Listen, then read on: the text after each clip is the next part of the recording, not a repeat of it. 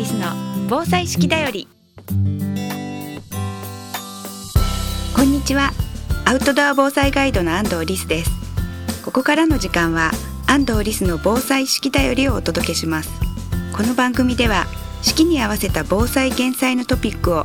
アウトドア防災ガイドとしての視点で紹介していきます。アウトドアのスキルには自然と共に生きる知恵がたくさん詰まっています。毎日の暮らしを楽しく豊かにしていたら頑張らなくても防災に取り組めていた。そんな時間を皆さんと一緒に過ごせたらと思っています。安藤リスの防災式だより。この番組は有限会社志村一般社団法人日本防災教育訓練センター株式会社デコス日本ボレイト株式会社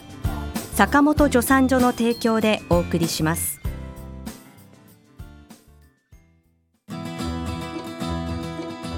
健康工房志村の古民家カフェムクカフェは親子で遊べる木のおもちゃ広場を併設。地元の食材をふんだんに使った美味しいお料理で皆様のお越しをお待ちしています。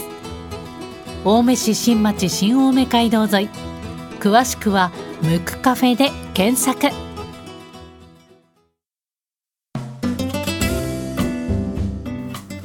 回はカバンの軽い持ち方応用編です。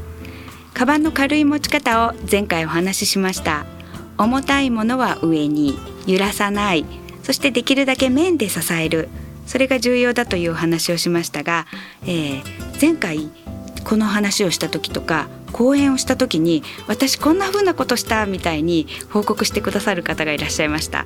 その人の話、えー、まず買い物に行った時に米を買った。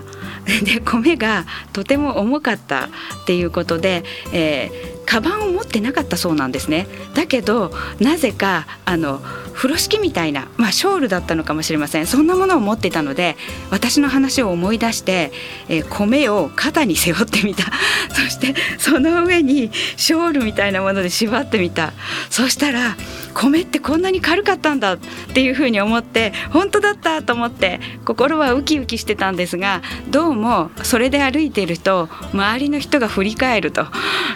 えてみたら泥棒の格好と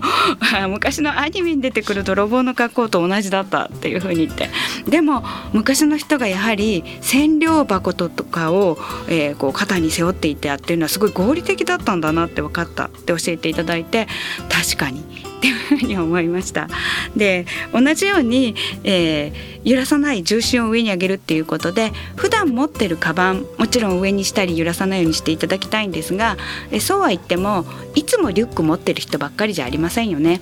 なので、えー、おしゃれなバッグでもいいのでそのバッグを服の中に入れてしまうっていう風にするだけでそのカバンは揺れないようになります。それから、えー、さっきの方みたいに、えーまあ、首に巻くというのは あれですけれども、えー、ショールとかそれとか斜め掛けで縛っちゃうとか、えー、していただくっていうだけで、えー、揺れなくなります。で、えー、これはいつもあるわけじゃないですが例えば玄関先にガムテープを置いといていただくそれもアウトドアでよく使われているガムテープというのがありますそれはダクトテープとかパワーテープって言われるテープなんですがすごく強くてでも手で簡単にちぎれるテープで NASA とかでよく使われているっていうことで歌い文句としては宇宙船のドアが取れても取り付けられるっていう 本当にそうかどうかは私はわからないんですがただ、えー、車のフロントガラスが割れたりとかそういった時には取り付けられたりあとカヌーをしていてそこが岩で割れた時もそれを貼ってそのまま進めるような防水のテープ。でも簡単で手でちぎれる。そして、えー、そんな NASA のテープとか言われるとすごく高いテープのように思うんですがホームセンターで400円ぐらいで売られてるんですね。なのであの NASA の名の字も書かれてません。なので探す時はパーテープやダクトテープって名前で探しておいていただいてそれを玄関先に置いておいていただいていざっていう時はカバンいつものカバンだけど揺れちゃうとか動きにくいと思ったら、えー、ガムテープで止めちゃうみたいなことをしていただければ災害時も素早く逃げられます。これも応用として、えー、揺らさない重心を上に上げるっていうことを知っていればできるっていうことですよね。で実は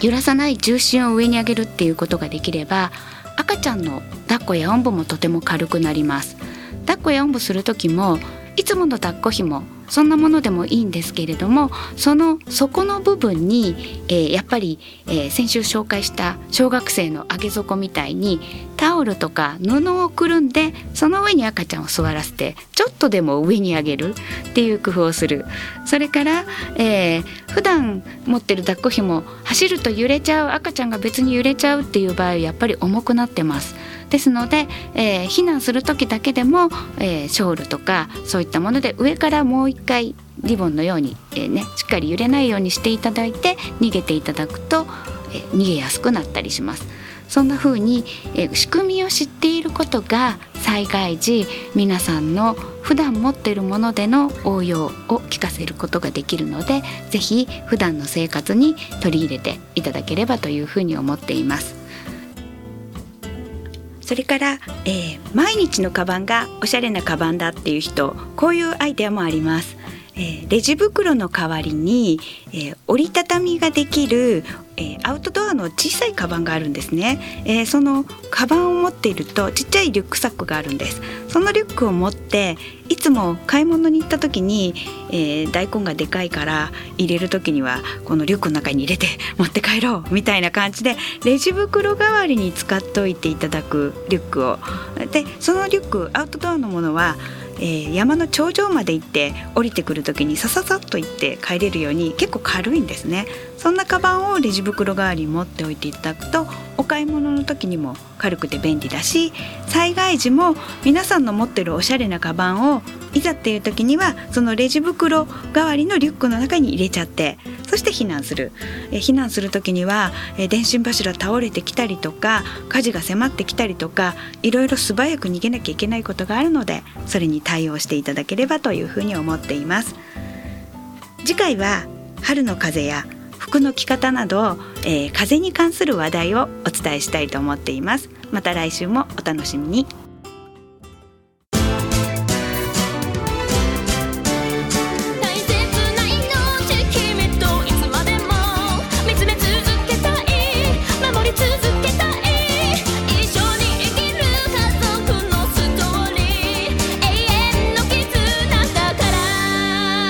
救急法ならペットセーバーズ。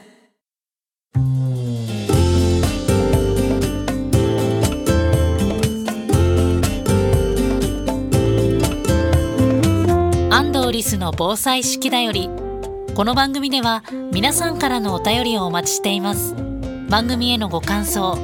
安藤リスさんへの質問お聞きの放送局までお寄せください。次回の放送もどうぞお楽しみに。安藤リスの防災式だよりこの番組は有限会社志村一般社団法人日本防災教育訓練センター株式会社デコス日本ボレイト株式会社坂本助産所の提供でお送りしました。